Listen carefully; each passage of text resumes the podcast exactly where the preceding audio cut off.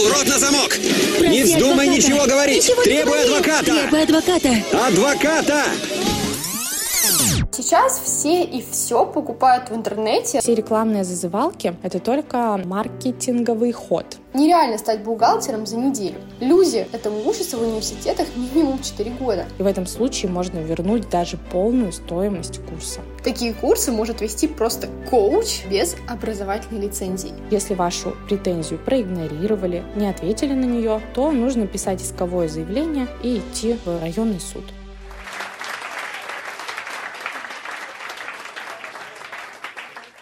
Всем привет! Это подкаст «Я звоню своему адвокату». Сегодняшний подкаст мы снова записываем с Викой. Всем добрый день! Правда, сегодня мы уйдем далеко от миграционной тематики, которую затрагивали в прошлом подкасте с Дашей. Сегодня мы обсудим онлайн-образование, точнее конфликты, которые возникают в этой сфере. Мы хотим вам рассказать о том, что делать, если вам не понравился онлайн-курс. Можно ли его вернуть? Можно ли это сделать в добровольном порядке? Когда стоит идти в суд? У меня у самой не было ситуации, когда бы я судилась с онлайн-школой. Вика, а у тебя было что-то подобное?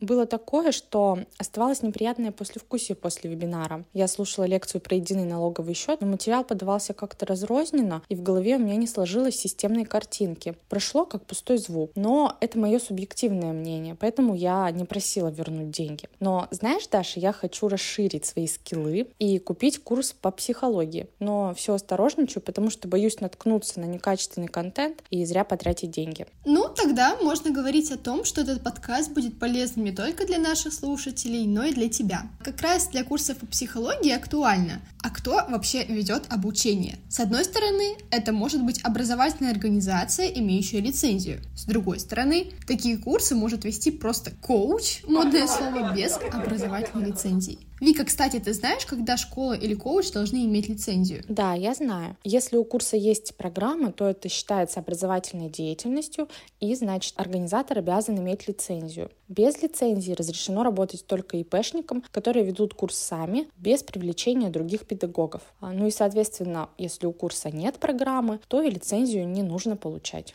Конечно, мы не оспариваем, что коучи без лицензии могут давать очень полезные знания. Это может быть специалист своей области, который просто делится ценными практическими знаниями. Но такой специалист вам не даст корочку установленного образца, а часто это бывает важно. А еще налоговый вычет за платное обучение можно получить только если курс проходили в онлайн-школе с лицензией. Главное, чтобы у вас в договоре на образовательные услуги было указано, что обучение проходит в очной форме. Причем очная форма совсем не исключает дистанционные методы. Онлайн-курсы, если они предполагают посещение вами всех занятий, пусть и через экран монитора, это тоже очная форма обучения. В общем, лицензия для онлайн-курсов не обязательно, но если она есть у ученика, то есть возможность получить корочку и налоговый вычет. Еще мне кажется важно, когда выбираешь онлайн-школу или коуча до этого, обращать внимание на условия возврата денег. За непройденную часть курса мы всегда можем вернуть деньги. Это наше право как потребителей образовательных услуг. Единственное исключение — это когда курс состоит только из обучающих материалов, и организатор дает доступ сразу ко всему. То есть здесь образовательная услуга считается оказанной с момента предоставления доступа, и на возврат денег не следует рассчитывать. Если говорить подробнее, то следует учесть, что для покупки курсов в сети обычно используются два стандартных договора, либо лицензионный, либо возмездного оказания услуг. Если договор лицензионный, то вернуть деньги, скорее всего, не получится. Почему?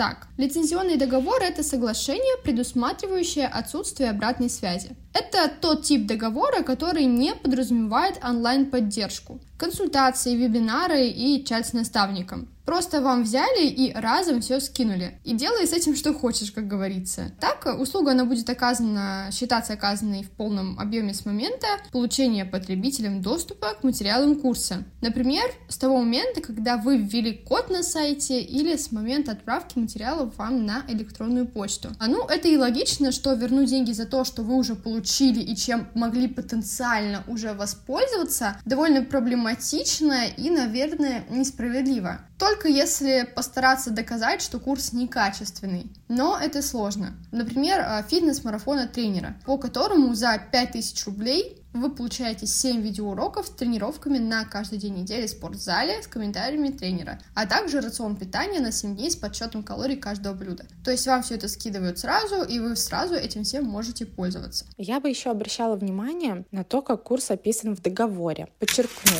в договоре. Все рекламные зазывалки — это только маркетинговый ход. Сейчас задумалась над ударением. Маркетинговый ход, чтобы завлечь побольше клиентов. Банальный пример — это то, как мы на сайтах онлайн-школ видим гарантии трудоустройства или большой зарплаты после курса. Ну, честно, в офертах такие гарантии встречаются, ну, крайне редко. Зато на сайтах образовательных платформ, где-то в разделе о нас, почти всегда. Но нас интересует именно то, как курс описан в договоре или в программе курса. Вы смотрите, вот столько-то часов будет длиться курс. Вам обещают выступление знаменитого спикера, прописывают в программе, про что конкретно будут рассказывать. И если курс в реальности полностью соответствует программе, то его можно назвать качественным. А если есть отклонение от договора, то курс, соответственно, нельзя назвать качественным. И в этом случае можно вернуть даже полную стоимость курса. Ну, кстати, я бы не стала покупать курс без программы. Это то же самое, что взять кота в мешке.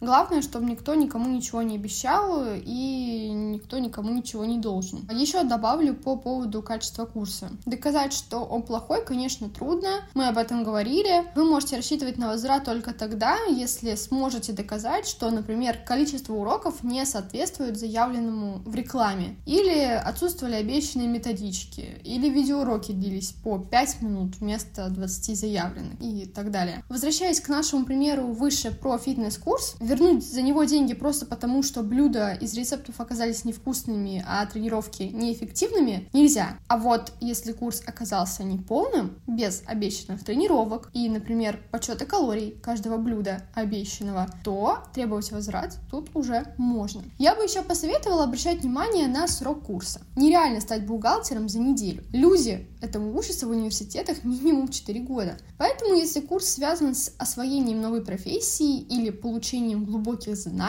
в какой-то сфере, то он должен быть длительным и интенсивным. Если не так, я бы насторожилась. Скорее всего, будут какие-то общие фразы и базовые вещи, которые даже не профессионал понимает, исходя из здравого смысла. А, знаешь, Даша, я вот, например, конечно, опытный пользователь ПК, но вот с некоторыми новомодными компьютерными штуками бывает сложно разобраться. И поэтому я бы вот сразу узнала насчет техподдержки у онлайн-школы. И заранее я бы спросила, надо ли устанавливать какие-то приложения на телефон. Например, для вебинаров, ну, обычно требуется специальное приложение. Также уточнила бы, подойдет ли мой браузер для курса или надо другой скачать. Сейчас сразу же вспомнила онлайн-заседание в арбитражных судах. Был какой-то период, что через Chrome нельзя было подключиться, и мне пришлось устанавливать Яндекс браузер на компьютер. Вик, тебя на твоих курсах по психологии научат не переживать по таким мелочам. Еще, надеюсь, там расскажут, как правильно отказываться от ненужных услуг. Потому что мы с тобой близимся к завершению нашего подкаста. Мы уже рассказали, как вернуть деньги, но не рассказали, как отказаться от образовательных услуг. Важно, что отказаться можно всегда.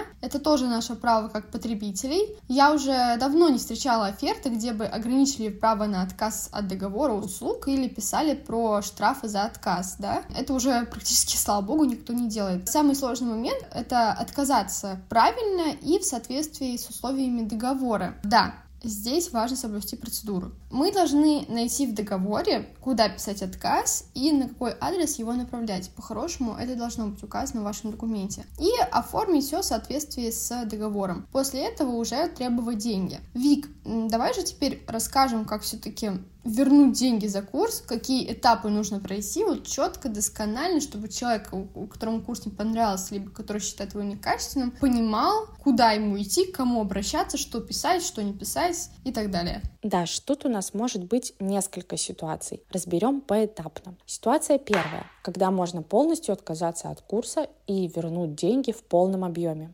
Первый вариант, если вы потребовали возврат до того, как началось обучение. Второй вариант, если качество курса изрядно хромает, и вы можете это доказать. И третий вариант, это если вам обещали вернуть деньги при определенных условиях. Сразу вспоминается в качестве примера здесь экзамен IELTS и обещание языковой школы полностью вернуть деньги, если вы не набрали определенный балл на международном экзамене. Ситуация вторая. Это частичный возврат денег. Здесь мы ориентируемся на статью 782 Гражданского кодекса, которая позволяет лицу отказаться от услуги при условии возмещения исполнителю понесенных расходов. Пример. Вы заключили договор на оказание услуг по обучению рисованию. Всего 10 уроков. Курс стоит 5000 рублей. В договоре у вас указано, что каждый урок рисования обойдется вам в 500 рублей. Представим, что вы прошли только 3 урока и поняли, что курс не по душе. Соответственно, вы можете оформить возврат в части непройденных уроков. Ну и здесь простая математика. Из 5000, то есть из полной стоимости курса мы вычитаем стоимость трех занятий, пройденных вами, это 1500 рублей, и получаем 3500 рублей. Вот это то, что вам положено. Если школа добровольно не возвращает эти деньги, то шаги следующие. Во-первых,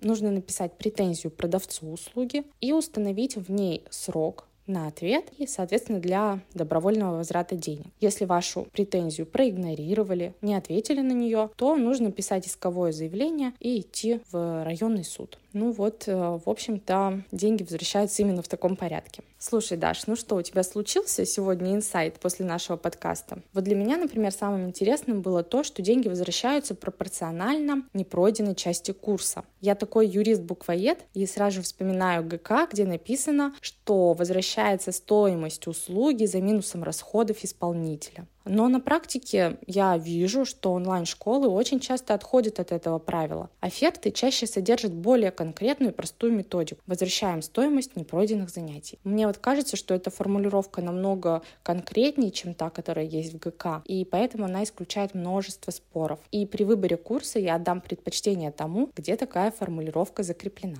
Ну, вообще, из этого подкаста можно много чего полезного почерпнуть. Сейчас все и все покупают в интернете, даже не задумываясь над правовой стороной вопроса. Вернуть курс можно в принципе так же, как и некачественный товар в физическом магазине. Просто стратегия будет немного иная. А еще круто, что судебные тяжбы тут не так страшны. Выражается это в том, что истцы по потребительским спорам освобождаются от уплаты государственной пошлины. Иск можно подать по выбору истца в любой суд, либо по месту жительства истца, либо по месту нахождения ответчика, либо же вовсе по месту исполнения договора. А еще плюс судебного разбирательства в том, что вы можете не просто вернуть деньги за курс, но и взыскать неустойку, штраф и компенсацию морального вреда. И эта сумма может вдвое превысить первоначальную стоимость курса. Классно, что у нас получился такой полезный эпизод, как минимум для двух человек. До встречи в новых выпусках нашего подкаста «Я звоню своему адвокату». Да, и не забывайте заглянуть в описание. Там мы оставили ссылки на наши статьи про онлайн-курсы. Надеемся, что были вам полезны и всем пока!